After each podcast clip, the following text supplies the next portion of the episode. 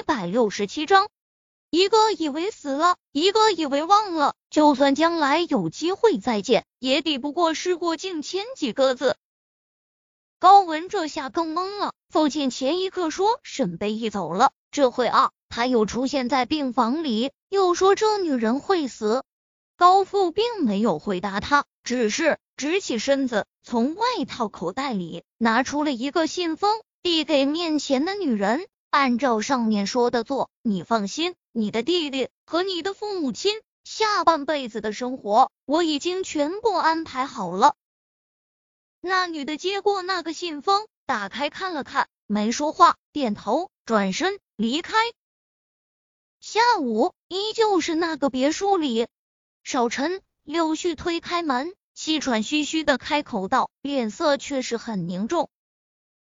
宁少臣正在抽烟，依旧坐在原地。见他进来，没有表情的问道：“什么事？”沈小姐找找到了。宁少臣猛地站起身，将烟头扔进了一旁的烟灰缸，拿起身旁的外套就往外走。在哪儿？走，走了两步，见柳絮站在原地，嗓音沉下，睨了他一眼：“什么意思？”他他死了。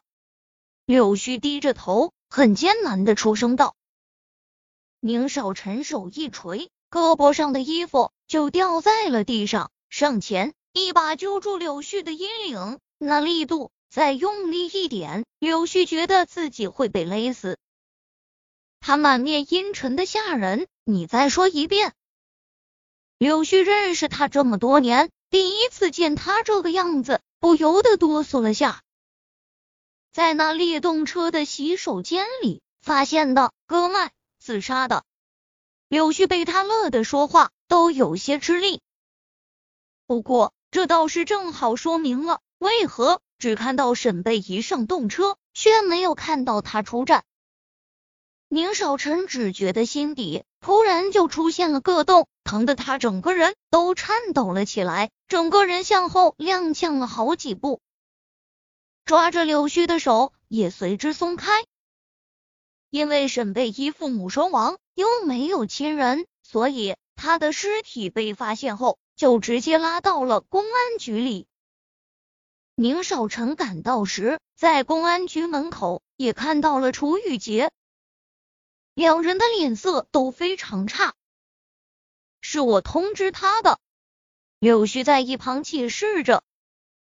楚雨洁殷红的目光盯着宁少臣，手指指着他，半晌，大步冲到宁少臣面前。在他完全没反应过来时，他一个回旋，一拳打在了宁少臣的脸上。雨洁，你冷静点！一旁的柳絮反应了过来，上前拦住他。楚雨洁整张脸阴沉的骇人，冷静。他如果不能带给他幸福，为什么要招惹他？说完，转身小跑着进了公安局里面。少晨，你嘴角流血了。宁少晨抬手用力擦拭了下，转身也快速走了进去。进去时，楚玉洁正好被工作人员带着朝保存尸体的地方走，见他过来。几个工作人员明显有些惊讶不已，对着他点头哈腰。走到里面后，两个人一左右看着面前被白布盖着的尸体，很久很久，谁都没有那个勇气去掀开那层布。其中一个穿着制服的人以为是二人不愿意动手，上前不由分说的掀起了盖在尸体面上的白布。宁少臣高大的身体在瞬间僵住，心口似是被什么东西堵住了一般。柳絮看到他垂在身侧的双手，攥进了手心里，血从指缝间溢出，一滴一滴。而一旁的楚雨洁先是鼻腔一酸，眼眶就红了。